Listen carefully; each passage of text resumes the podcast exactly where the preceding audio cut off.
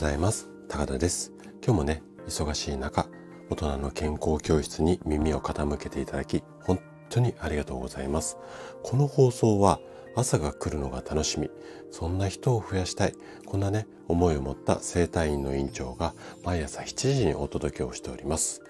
はい。今日もね、50代からの老いない体づくりシリーズ、これをお伝えしたいんですが、今日で21回目になります。で今日のテーマなんですが、甘いものを食べる時に〇〇を、こんな話をしていこうかなというふうに思います。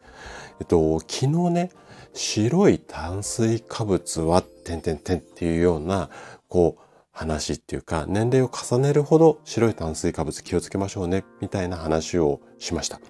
で、えっと、白い炭水化物ってどんなの？ってわからない方のために、例えばお砂糖であったり、白米、白い、まあ、食パン、あとは菓子パン。このあたりが白い炭水化物って呼ばれるものなんですよね。で、昨日の放送の後のコメントなんかもそうなんですが、皆さん、分かっちゃいるけど、でも食べたいんです先生、みたいなコメントも多かったので、あのー、まあどうしても食べたい時には我慢せずになんていうふうにコメントも返信させていただいたんですけれどもね。で、あのー、やっぱりね、食べたいものを我慢するって結構ストレスになると思うんですよ。なので、まあ我慢するのではなくって、まあ上手に付き合うヒントということで、今回はね、あのー、甘いもの食べたくなったら、まあこんな風にしましょうよ。こんなね、話をしていこうかなというふうに思っています。ぜひね、最後まで楽しんで聞いていただけると嬉しいです。じゃあね、早速ここから本題に入っていきましょう。で先ほどお話しした白い炭水化物にはこんな特徴もあるんですね。どんな特徴かっていうとビタミン B 群っていう、まあ、ビタミン B の塊ですよね。これをはじめとするビタミンとかミネラル、これが白白い炭水化物を摂取することでほとんど失われてしまう。あと、ほぼ糖質だけの塊。こんな食品も、食品っていうか、うん、食べ物っていうかね、ケーキなんかそうなんですけども、そういったものとかもあったりだとか、あと、まあ、この辺をね、総称して、最近では横文字さい、あの、すごく流行ってるんですが、エンプティカロリーなんて呼ばれたりします。でね、この炭水化物であったり砂糖などの糖質を取りすぎるとビタミン B 群っていうのを先ほどもお話しした通り大量に消費するのとあとこのビタミン B 群っていうのがこう失われると要は欠乏してしまうと免疫力の低下これが体の中に出てきてしまいます。さらに困ってしまうのがこの甘いものって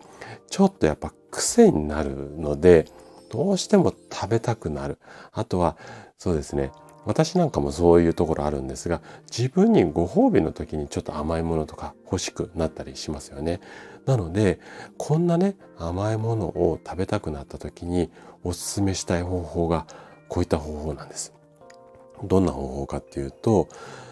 いわゆるその糖質だけのこう塊っていうんですかね。こういったこう甘い砂糖の塊みたいなものばっかり食べてしまうと、すぐに空腹感が起こりやすくなってしまいます。まあ、その理屈についてはちょっと今日お話しすることは、あの、割愛させてもらうんですが、うんと、すぐ空腹感を起こってしまって、また甘いものが欲しくなる。これが人間の体の中の仕組みなんですね。なので、こんなことを覚えてほしいんですね。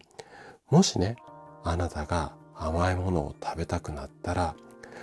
緑茶だとかコーヒーと一緒に甘いものを食べてください。なんでかっていうと、例えば緑茶であれば豊富なカテキンが入ってるんですけども、このカテキン酸が糖質の吸収を抑えてくれたりだとか、あとコーヒーにはね、血糖値の上がり方を緩やかにする効果もあります。これコーヒーだけじゃなくて紅茶にもこういった効果があるので、こんなところを頭に入れながら甘いものを摂取していただけるといいかなというふうに思います。で、この、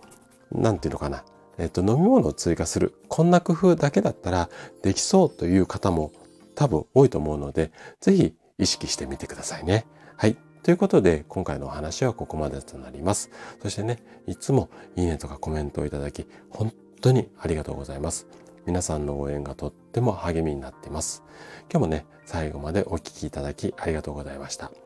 慢性不調専門の生体院院長の高田がお届けしました。それでは今日も素敵な一日をお過ごしください。